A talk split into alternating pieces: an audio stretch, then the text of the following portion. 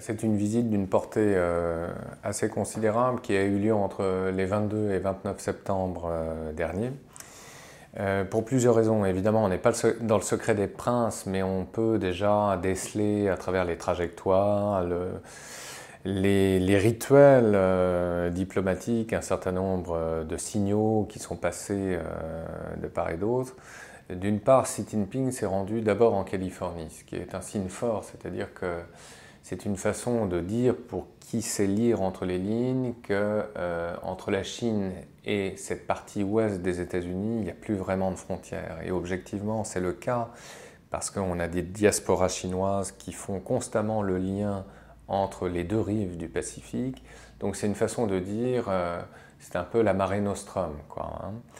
Et euh, ne jamais oublier le rapport démographique, c'est-à-dire que 30% euh, de la population en Californie est asiatique d'origine. Alors pas que chinoise, mais quand même parmi ces 30% d'asiatiques, il y a en majorité des Chinois précisément.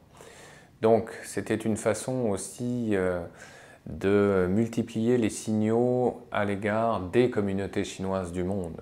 Xi Jinping était grosso modo dans son élément. Voilà. Et puis, euh, ça a été une façon de rencontrer aussi tous les fleurons euh, de l'industrie américaine qui comptent dans le domaine du numérique, etc.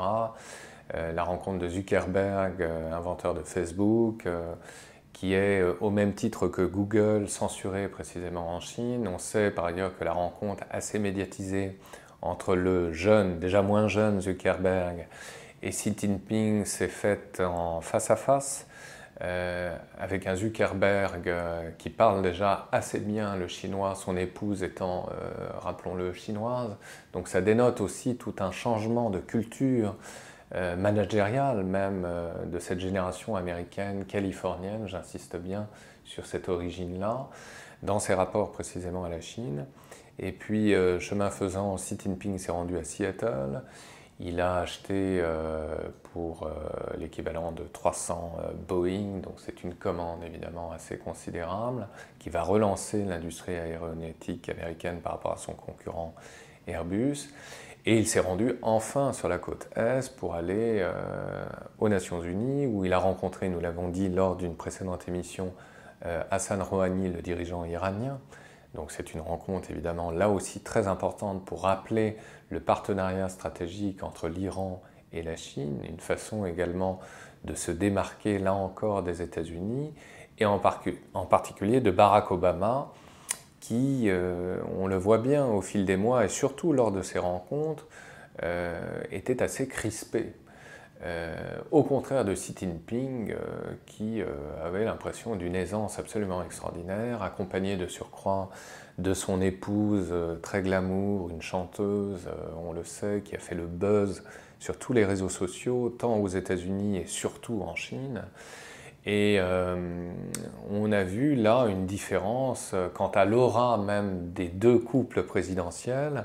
L'aura euh, tout à fait considérable euh, du couple chinois, c'est absolument indéniable, avec euh, une capacité de communicant qu'incarne Xi Jinping qui dépasse de loin celle de Barack Obama, une intelligence des situations, le fait par exemple d'avoir cité l'auteur américain Thoreau, T-H-O-R-E-A-U, l'auteur de Walden ou La vie dans les bois, qui est un chef-d'œuvre de la littérature américaine du 19e siècle, assez rousseauiste dans son propos, et tout à fait à propos, précisément, puisque nous sommes à quelques mois seulement du sommet sur le climat qui se déroulera à Paris et euh, qui exalte dans euh, ce roman fameux euh, la réconciliation entre l'homme et la nature. Donc une façon pour Xi Jinping de convoquer les mannes d'un grand écrivain américain pour faire la leçon en réalité à son hôte américain. Donc bon, ce sont des symboles évidemment assez impressionnistes mais qui comptent évidemment dans ces rencontres de ce type.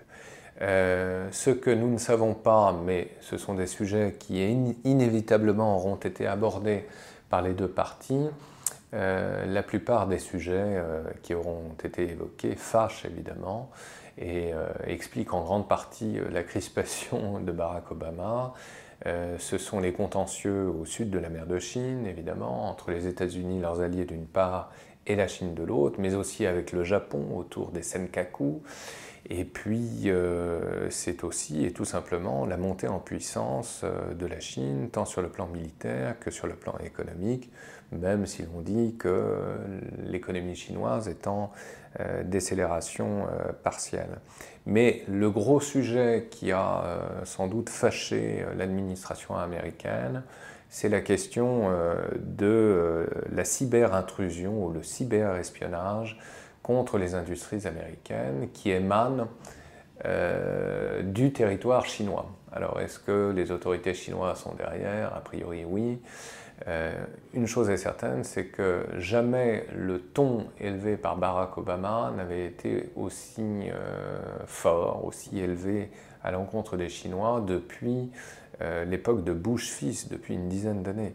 C'est-à-dire qu'il a clairement et nommément menacé euh, de euh, rétorsion euh, des hommes d'affaires chinois qui seraient donc nommément accusés de cyberespionnage. Donc, volonté pour les États-Unis de recadrer leurs partenaires chinois en rappelant que les États-Unis étaient encore la première puissance objective militaire et économique du monde et qu'il s'agissait coûte que coûte en cette veille d'élection présidentielle aux États-Unis, euh, de rappeler évidemment que la Chine était un sujet ô combien stratégique.